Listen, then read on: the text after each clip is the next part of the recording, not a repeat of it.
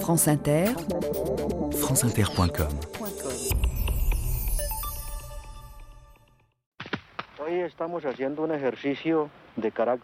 Nous sommes en train de réaliser un exercice à caractère militaire.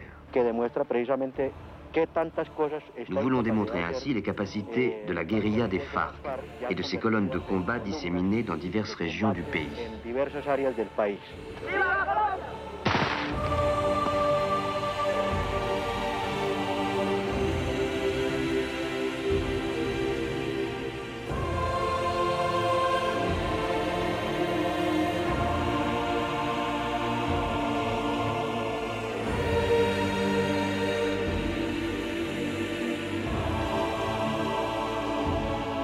2000 ans d'histoire.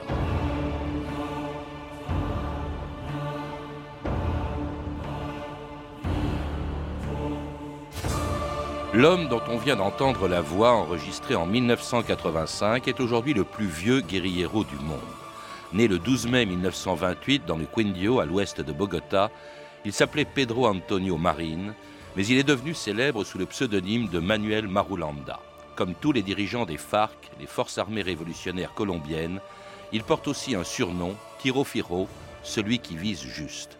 Pendant 40 ans, caché au cœur de la forêt colombienne, loin des caméras, des micros et des journalistes de la presse occidentale, il a mené à la tête des FARC un combat dont presque personne en France n'avait jamais entendu parler jusqu'au 24 février 2002. France Inter, Philippe Abitboul. En Colombie, les craintes étaient justifiées. Ingrid Betancourt, la candidate écologiste à la présidentielle, et sa directrice de campagne ont bel et bien été enlevées par les guerrilleros des FARC, les forces armées révolutionnaires marxistes. Surnommée la Jeanne d'Arc colombienne, elle menait un combat sans merci contre la corruption et les trafiquants de drogue, un combat qui, elle le savait, n'était pas sans risque. C'est un risque. Euh, vous savez, faire de la politique en Colombie, ce n'est pas comme faire de la politique en Suède. Donc il faut assumer ce risque. Il faut aussi euh, se dire qu'il y a des batailles qui sont supérieures à la vie elle-même. Et je crois que la Colombie a besoin que des gens soient prêts à mourir. Il faut assumer. Je crois que c'est notre devoir et je pense que c'est le, le défi de notre génération. Daniel Pecot, bonjour. Bonjour. Vous êtes directeur d'études à l'École des hautes études en sciences sociales et spécialiste de la Colombie. C'est un pays vraiment dont on parle dont on ne parle aujourd'hui qu'à cause euh, des FARC et depuis seulement euh, l'enlèvement d'Ingrid Betancourt en 2002. Avant, on parlait à peine de, de ce pays, peut-être parce que c'est un des rares pays d'Amérique latine à n'avoir pratiquement pas connu de dictature ou de coup d'État militaire. Euh, c'est tout à fait vrai. C'est un régime qui n'a connu, euh, un pays qui n'a connu euh, un régime militaire et à peine militaire dans les années 53 à 57. Et c'est un pays qui, à la fin des années 1930, contrairement à la plupart des autres pays d'Amérique latine, échappait à la fois à l'influence de, de l'armée, qui ne connaissait pas de mouvements populistes, qui connaissait, qui avait connu en 1930 une alternance entre les deux partis qui se disputaient le pouvoir et qui, euh, de 1930 à 1946, avait connu une période euh, qui euh, avait été appelée par beaucoup de gens comme une période de révolution en marche, c'est-à-dire de progrès sociaux relatifs, euh, qui recueillait l'appui du Parti communiste, le, gouvernement au pouvoir. Et, tout cela paraissait un pays engagé sur la voie du progrès mmh. et euh, dans la tranquillité. Parce qu'il y a effectivement une opposition euh, aux deux grands partis qui, depuis 1850, ils ont été créés à cette époque-là, le Parti libéral et le Parti conservateur. Il y a une opposition, vous venez de la citer, le Parti communiste d'Alepéco. Le Parti communiste. qui est assez, enfin, disons qu'il se manifeste à partir des années 1930. Se crée en 1930. C'est un petit parti, en définitive très proche du Parti libéral euh, jusqu'aux années 1948, mais qui présente cette originalité de s'implanter principalement dans des zones paysannes. Il y a en Colombie, pas loin de Bogota, des zones de conflits agraires très intenses au moment de l'essor de l'économie du café. Et ces conflits agraires vont fournir l'occasion d'un encadrement par les militants communistes. Enfin, c'est quand même donc un pays euh, plutôt paisible jusqu'au déclenchement en 1948 d'une guerre civile extrêmement meurtrière, sans laquelle on ne pourrait expliquer le développement des FARC, et une guerre civile provoquée cette année-là en 1948 par l'assassinat du leader libéral Jorge Gaitan. Vient de vivre des heures dramatiques. Une émeute suscitée par le meurtre du leader libéral Gaïtan s'est déclenchée. Une foule portant le buste de la victime et traînant le cadavre de son meurtrier a déferlé dans les rues de la ville et envahi le palais où se tenait la conférence panaméricaine. Le désordre, le pillage et l'incendie se donnaient alors libre cours dans le centre de la ville conquis par les émeutiers et l'on devait par la suite apprendre que 300 personnes avaient été victimes de la folie meurtrière des insurgés. La loi martiale proclamée, les forces gouvernementales devaient enfin rétablir l'ordre après trois journées de pillage et d'excès de toutes sortes. Et c'était le début, d'une longue période de violence qui n'a pas duré trois jours, comme on vient de l'entendre dans cette vieille archive, mais qui a duré à peu près dix ans, que les Colombiens appellent la violencia et que vous comparez, Daniel Peco, dans un des articles nombreux que vous avez écrits sur ce pays, à la guerre civile espagnole, tellement elle était violente. Par la cruauté, oui. Je voudrais revenir sur l'assassinat de Gaëtan. Oui, parce qu'on a été l'émeute a duré cinq jours. La répression a fait quelque chose comme 5000 morts et cela a provoqué une émotion dans tout le pays. Dans tout le pays se sont constitués des groupes qui voulaient euh, euh, en quelque sorte venger le leader tellement populaire qui avait été assassiné. Et d'autre part, à partir de ce moment-là, se produit un raidissement d'une partie des élites politiques face à cette peur qu'elles ont eue lors de l'assassinat de Gaëtan et qui va aboutir, oui, à un des régimes euh, conservateurs, euh, ultra-réactionnaires, euh, influencés par le franquisme, et c'est ça qui va encore plus précipiter les phénomènes qui vont durer des années, que l'on appelle les phénomènes, la violencia. 200 000 morts, c'est-à-dire pour un pays qui est quatre fois moins peuplé que la France, eh bien à l'échelle de la France, ça ferait 800 000 morts en France. C'est une tuerie gigantesque avec une cruauté comparable à celle de la guerre d'Espagne, sauf que d'une certaine manière, il n'y a même pas deux camps clairement définis, mais les tueries se font de village à village selon l'affinité politique entre conservateurs, libéraux.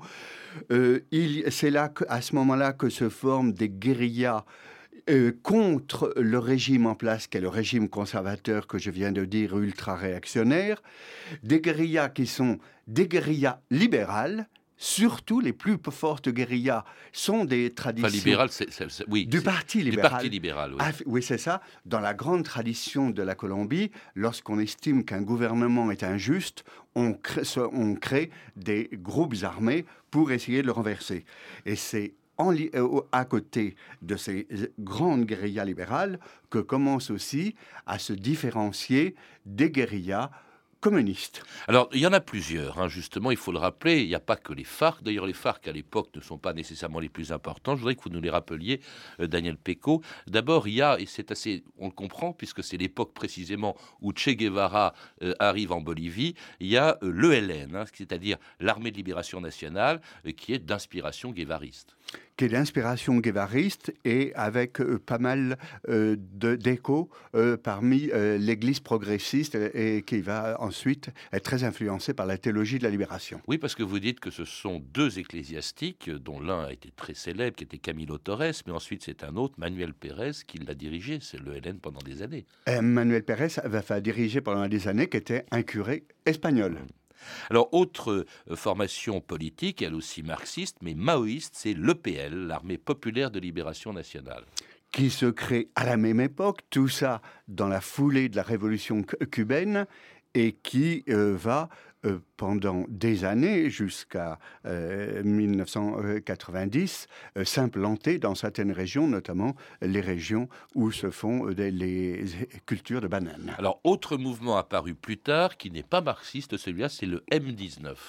Le M19, qui est un mouvement euh, qui euh, surgit euh, à partir de 1974-75, et qui est un mouvement qui se veut beaucoup moins dogmatique, beaucoup plus ouvert, et beaucoup, qui ensuite va être beaucoup plus influencé par les mouvements armés de l'Amérique centrale et euh, peu à peu avoir une vision très militaire de la possibilité de combattre le régime et de le renverser par, militairement. Et qui s'appelle le M19, vous le rappelez Daniel Péco, parce qu'il protestait contre le trucage des élections du 19 avril 1970. Et puis enfin, celui auquel nous intéressons aujourd'hui, les FARC, les Forces armées révolutionnaires colombiennes, soutenues par le Parti communiste, apparu en 1964 au moment de ce reportage de cinq colonnes à la une qui, où deux journalistes étaient présents au moment où les FARC étaient attaqués par l'aviation colombienne.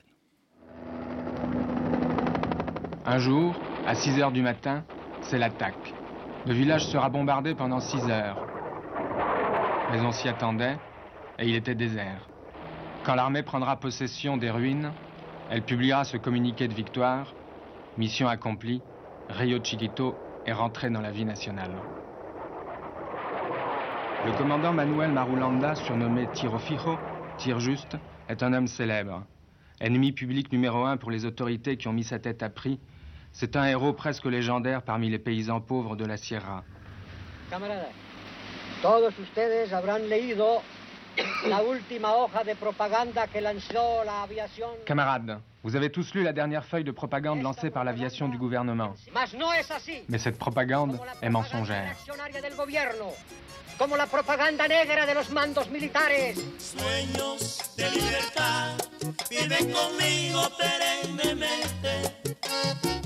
Soy guerrillero de la FARC, soy del 19 frente. El día en que yo me muera,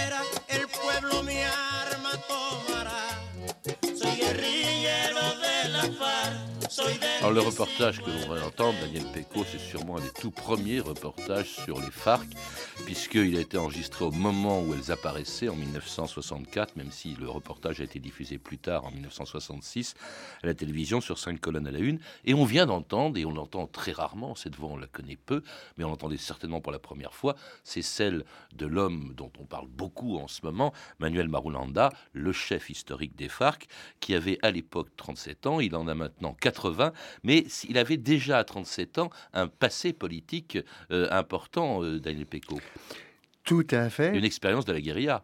Il est entré dans la résistance et dans ces formes de guérilla qui étaient des guérillas au début lié au Parti libéral et ensuite qui évolue euh, vers l'influence du Parti communiste, il y est entré en 1950.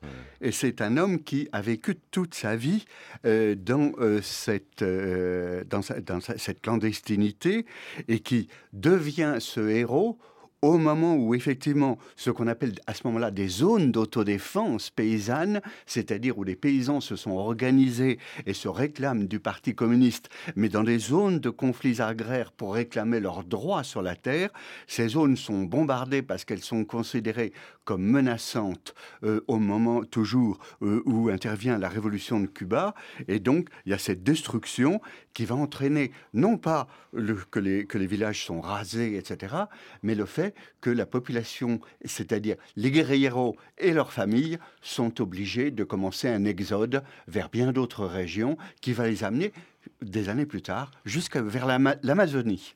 Quel est le programme des FARC, Daniel Péco, puisqu'elles sont, à l'évidence, elles se reconnaissent dans, le marxisme? En bon, les, les, FARC officiellement se constituent comme euh, en 1966, deux ans après ce bombardement. Leur programme est un programme de réforme agraire, au départ, des plus modérés, c'est-à-dire la terre pour ceux qui cultivent la terre, du crédit pour euh, les paysans, avec aussi une mention euh, de la nécessité de changer les institutions politiques, mais cette mention euh, n'est pas ce qui est, est, noté et remarqué à l'époque. véritablement, ce qui compte, c'est la réforme agraire.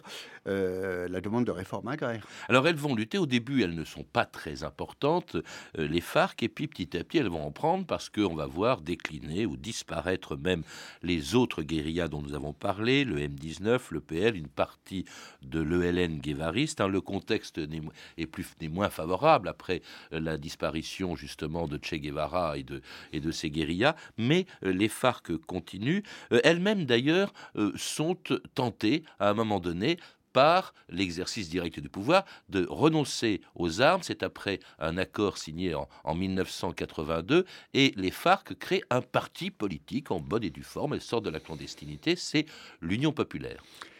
En 1985, elle crée effectivement un parti, l'Union patriotique. Patriotique, pardon.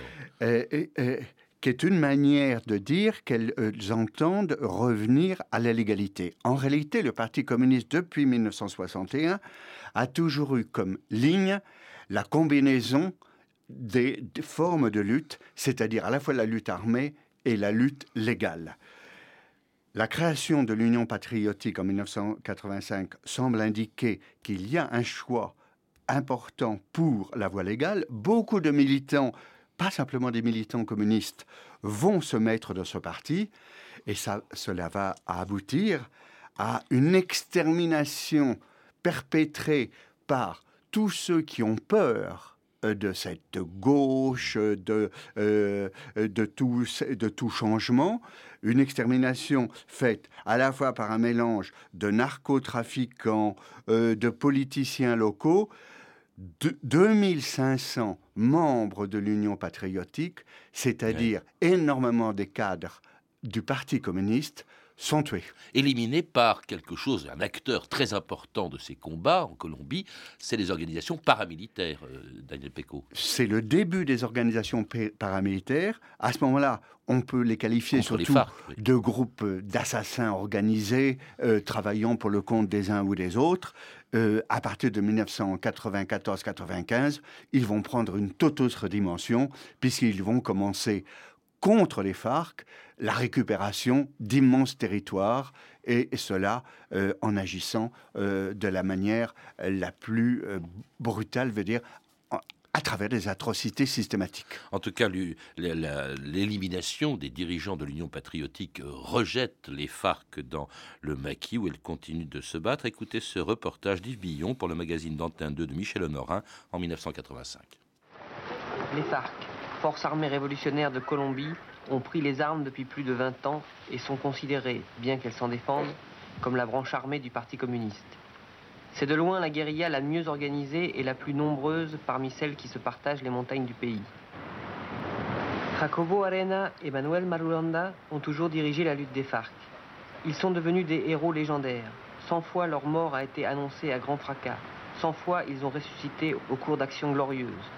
Manuel, alias Tiro Fijo, celui qui ne manque jamais sa cible, circule d'un camp à l'autre. Grand stratège, il organise et entraîne ses troupes pour le matin du grand soir. Jusqu'à ce jour, il semble que je sois vraiment le plus ancien guerriero de Colombie, et peut-être même du monde entier. J'ai 30 ans de guérilla, 35 ans ou 33 ans, euh, je ne sais pas exactement. Personne n'a résisté aussi longtemps. Et c'était un reportage en 1985, 20 ans après le premier reportage que l'on a entendu euh, tout à l'heure. Comment expliquer la longévité des FARC, Daniel Pecot, malgré un contexte qui semble devenu défavorable? Alors, vous expliquez quand même qu'elles ont beaucoup évolué entre-temps, et notamment grâce à des ressources qui discréditent un peu, évidemment, le, leur action, à commencer par la drogue. Euh, C'est euh, au début des années 1980 que les FARC abandonne complètement des stratégies d'autodéfense, etc., pour se lancer dans des actions euh, offensives. Et cela, grâce effectivement aux ressources économiques euh, dont elles vont disposer, euh, il y en a au moins trois. D'un côté, les enlèvements systématiques que les autres guérillas pratiquent aussi, en particulier l'Hélène n'a cessé en pratique jusqu'à aujourd'hui. Il y en avait jusqu'à 3000 par an, enfin c'était considérable ces enlèvements. Euh, en, en, 2000, il y a 3000 enlèvements. Ce sont les enlèvements euh, dits économiques pour obtenir des rançons. Les FARC, sur 10 ans euh, entre, 4, entre 95 et 2005, on, sont responsables de plus de 30% de ces enlèvements. Donc, il y a les enlèvements, il y a les extorsions euh, sur toute une grande partie des activités économiques, plus le fait que lorsqu'elles contrôlent des municipalités, elles euh, orientent aussi les contrats publics. Et il y a de plus en plus la drogue. la drogue sous différentes formes. Au début, elles prélèvent euh, une taxe sur les cultivateurs de la drogue, qui après tout sont leur clientèle et auxquels elles assurent une protection face aux narcotrafiquants pour arriver à négocier. Par la suite, elles s'impliquent de plus en plus dans la production dans les laboratoires et dans la protection des pistes qui servent aux narcotrafiquants pour sortir la drogue. Et euh, finalement, euh, dans, dans, les dernières années, euh, on peut estimer que la drogue représente 60 à 70 des ressources des FARC. Alors c'est ce qui leur permet de tenir et même de se développer, de conquérir des, territoires de plus en plus importants. Et cela malgré des politiques de main tendue. Euh, on a évoqué 1982, mais effectivement les FARC avaient été trahis. Et puis en 1999, c'est le gouvernement du président Andrés Pastrana qui accordait aux FARC une zone démilitarisée de 42 000 km et acceptait des négociations au début desquelles Marulanda n'avait même pas daigné euh, venir. C'était sur France Inter, écoutez, Éric Bataillon le 7 janvier 1999. C'est donc euh, l'un des trois négociateurs désignés par la guérilla, Joaquim Gomez, et non Manuel Marulanda, qui s'est levé pour lire un texte signé du chef historique des FARC. Quand vint son tour de monter à la tribune, le président Andrés Pastrana a lu avec gravité le discours qu'il devait préparer depuis longtemps et dans lequel il s'engageait résolument sur le chemin de la paix. Nous savons que les yeux de tous, de chaque travailleur, de chaque paysan, de chaque déplacé, de chaque soldat, de chaque guerriero nous regarde. L'absence de Manuel Marulanda Vélez ne doit pas nous empêcher d'établir un calendrier de négociation, un calendrier qui doit déboucher sur la paix.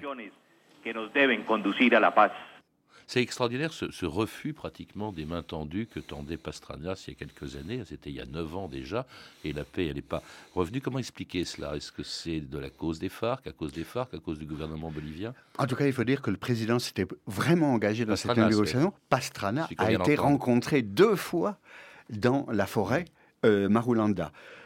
les raisons de l'échec.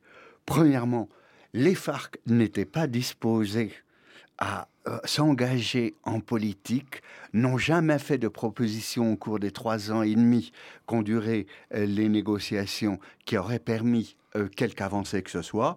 Deuxièmement, il y avait le fait que les groupes, les organisations paramilitaires étaient en train de prendre de plus en plus d'importance, de récupérer de plus en plus de territoires, ce qui ne pouvait pas manquer d'inquiéter les FARC. Mais pourquoi? Parce qu'elles voulaient garder aussi peut-être le bénéfice de leurs ressources, c'est-à-dire la drogue, c'est-à-dire les rançons demandées pour les otages. Et qu'à ce moment-là, elles étaient à peu près convaincues qu'elles pouvaient l'emporter militairement. C'était l'époque où elles venaient de remporter jusqu'à 98 des succès militaires incroyables sur l'armée, euh, sur les unités d'élite de, l'armée, avait 500 prisonniers militaires, euh, menaçait Bogota et menaçait Medellín, des, des, groupes euh, disposés autour de ces deux villes, s'était infiltré à travers des groupes de miliciens dans ces villes. Donc elle pensait véritablement qu'elle pouvait disposer du pouvoir et que la zone démilitarisée de 42 000 km leur permettait d'accroître encore leur recrutement, donc que la victoire était euh, une chose possible. Et cela quand même en multipliant, d'abord il y a une violence considérable hein, de la part des FARC aussi, et notamment la prise d'otages, non plus d'otages économiques entre guillemets, mais de séquestrés politiques avec Ingrid Betancourt enlevée en, en 2002, Daniel Pecot. C'est une innovation un, certain nombre d'enlèvements euh, sont baptisés euh, enlèvements politiques et, qui doivent servir pour une négociation le jour venu comme une monnaie d'échange et, ça, va concerner une cinquantaine de personnes à un moment donné, dont Ingrid Betancourt et un certain nombre de membres du Congrès colombien. En tout cas, un, nombre d'otages qui détournent de plus en plus, des méthodes qui détournent de plus en plus des FARC, euh, une bonne majorité de Colombiens, dont évidemment les familles des otages qui n'ont pas d'autres ressources que de s'adresser à eux dans une émission euh, à la radio où l'on entendait, euh, que l'on pouvait entendre il y a un an dans Et pourtant elle tourne, c'était l'émission Las Voces del Sequestro, la voix des otages. Las voces del secuestro. El primer programa de la radio hispana en el mundo para secuestrados en Colombia. Bonjour mon chéri, je te souhaite un très bon anniversaire. J'espère que nous pourrons très bientôt le fêter ensemble avec toi pour pouvoir te prendre dans mes bras et t'embrasser. Alberto, comme toujours, je t'embrasse très fort. Dieu te protège, nous allons être avec toi toute la nuit. Mi nombre es Lorenzo Eloy Betancourt. Este mensaje es para mi mamá y Betancourt. Mami, ten, ten mucha fuerza y estoy seguro que vas a salir. Te adoro mucho, mami. Trois années dans la jungle, ligoté, bâillonné, entouré de ces dingues, ces doux illuminés, qui t'ont faite prisonnière, otage précisément de leur triste guerre, perdue depuis longtemps, eux qui voulaient jadis la liberté, le droit, crachent sur la justice en s'en prenant à toi. Ils méprisent la vie et la femme que tu es. Au bout de leur fusil, la victoire est fanée. Nous t'attendons, Ingrid, et nous pensons à toi. Et nous le serons. Et aujourd'hui, ce n'est pas trois années, mais six ans qu'Igrin Betancourt est dans la jungle, entre les mains des FARC, de plus en plus isolés, même sur le plan international, cette chanson le montre bien. Euh, on a l'impression que leur, leur combat est totalement dévoyé aujourd'hui, Daniel Pecot, par rapport à leurs idéaux d'origine. C'est tout à fait vrai, leur, leur combat est dévoyé. Euh, le fait nouveau, c'est que, d'une part, militairement, elles sont affaiblies. Euh, plusieurs de leurs leaders importants ont été tués euh, au cours des deux dernières années. Euh, Il y a une certaine démoralisation. Les désertions, pour la première fois, deviennent très nombreuses. En quatre ans, on compte plus de 4000 déserteurs, parmi lesquels Ah oui. des déserteurs qui avaient euh, 20 ans ou 15 ans d'ancienneté dans la guérilla. C'est un phénomène nouveau. Et donc, on a l'impression... Des jeunes aussi, parce que les FARC recrutaient beaucoup de très jeunes. Tout à fait. Il y a énormément de mineurs dans les rangs des FARC. Des mineurs, euh, 13 ans, 14 ans. Et euh, on a l'impression que, du coup, c'est ce qui explique l'importance des FARC maintenant pour profiter de l'outil qu'elles ont, les otages politiques, Ingrid Betancourt notamment, pour essayer de porter la question sur le plan international à travers euh, les, les- les- les- accords euh, qu'elles ont pu faire avec euh, Chavez d'un côté, et d'autre part, pour essayer de faire qu'il y ait autour de ce problème de l'échange entre otages et des prisonniers des FARC qui, sont aux mains du gouvernement, une possibilité de discussion politique. Et encore une fois, on a l'impression que, à nouveau, face à leurs difficultés militaires, à leur démoralisation, elles s'efforcent de revenir euh, sur un plan diplomatique et éventuellement politique. Merci Daniel Pecot. Je rappelle que vous êtes l'auteur de plusieurs articles sur l'histoire des FARC, dont deux très récents. Les FARC, longévité, puissance militaire, euh, carence politique, publié dans la revue Hérodote en décembre 2006, ainsi qu'un nouvel article qui doit paraître début avril dans le prochain numéro de la revue Problèmes d'Amérique latine. Je signale aussi que vous êtes l'auteur d'un livre sur les FARC qui doit paraître bientôt, Les FARC, une guérilla sans fin, point d'interrogation, et qui sera publié aux éditions Ligne de repère. À lire aussi FARC, Confession d'un guérillero de Pascal Drouot, publié aux éditions Choiseul, Ingrid de Sergio Coronado, publié chez Fayard, ainsi que l'Atlas du terrorisme, le hors-série du magazine Courrier International daté de mars 2008, et qui consacre un article au FARC, un hors-série dont nous serons partenaires le 20 mars prochain dans le cadre d'une émission sur le terrorisme. Vous pouvez retrouver ces références par, euh, téléphone au 3230, 34 centimes la minute ou sur le site franceinter.com. C'était 2000 ans d'histoire, la technique Éric Mainviel et Fred Potry, documentation et archivina et RFI, Emmanuel Fournier, Clarisse Le Gardien, Claire Destacan, Sophie Gildery, Caroline Chaussé et Manuela Bermudez, une réalisation d'Anne Kobilac.